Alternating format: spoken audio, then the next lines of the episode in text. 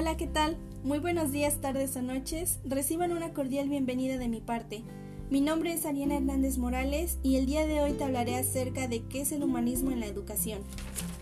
Dando inicio, el humanismo como paradigma psicológico nació en Estados Unidos poco después de la mitad del siglo XXI. La psicología humanista se funda y se construye como la llamada tercera fuerza, con el humanismo se pretendía desarrollar una nueva orientación en la disciplina, que ofreciera un planteamiento antireduccionista en las explicaciones de los procesos psicológicos atribuidos a factores externos o a concepciones biologicistas de carácter innato, y que al mismo tiempo se postulara el estudio de los seres humanos en su totalidad. La teoría humanista fue creada por Abraham Maslow, quien tomó en cuenta la conciencia, la ética, la individualidad y los valores espirituales del hombre. Sus aportes no solo enriquecieron a la psicología, sino también a la pedagogía. Debe reconocerse que el paradigma humanista tiene una importancia histórica enorme, pues ha desempeñado un papel catalizador y crítico en el ámbito de la psicología y de la psicología de la educación en particular. Usando el paradigma humanista se han esbozado importantes señalamientos sobre las carencias en las prácticas educativas y escolares. Para el paradigma humanista hay que partir de la idea de que la personalidad humana es una organización o totalidad que está en un continuo proceso de desarrollo. No es fácil hacer una caracterización epistemológica de una corriente tan difusa como la que estamos tratando. En primer lugar, debemos señalar que el humanismo se inserta en las corrientes filosóficas que se han preocupado por entender la naturaleza y la existencia humana como el existencialismo y la fenomenología.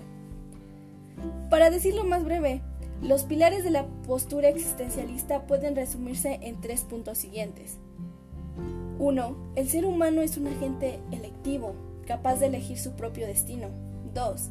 El ser humano es un agente libre, absolutamente libre para establecer sus propias metas de la vida. 3. El ser humano es un agente responsable de sus propias elecciones.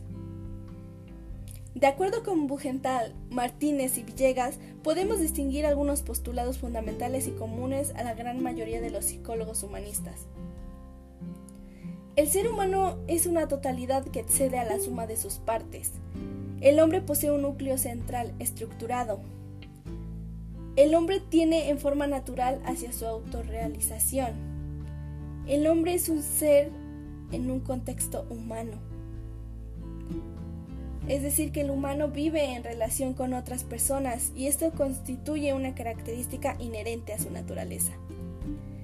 El hombre es consciente de sí mismo y de su existencia.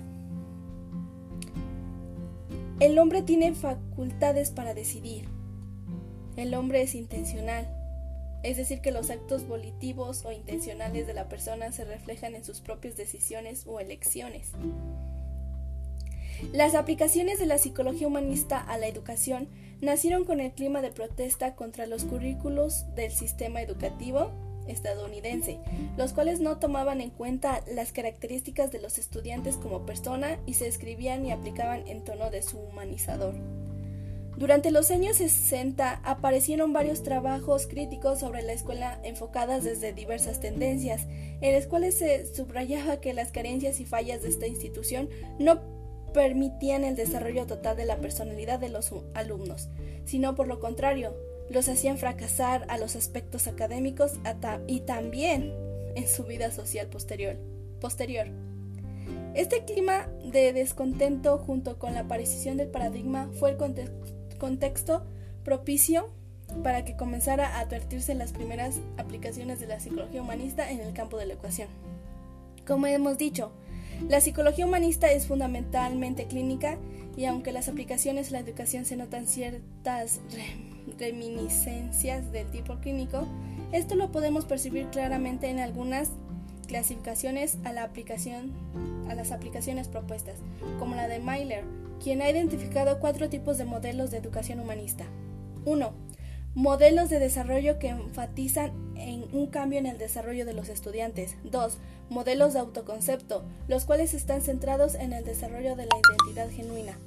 3. Modelos de sensitividad y orientación grupal que se interesan en desarrollar habilidades de apertura y sensibilidad hacia los demás.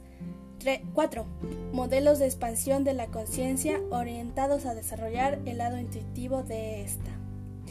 Espero que esta información haya sido de tu agrado. Muchas gracias y espero vernos, escucharnos pronto.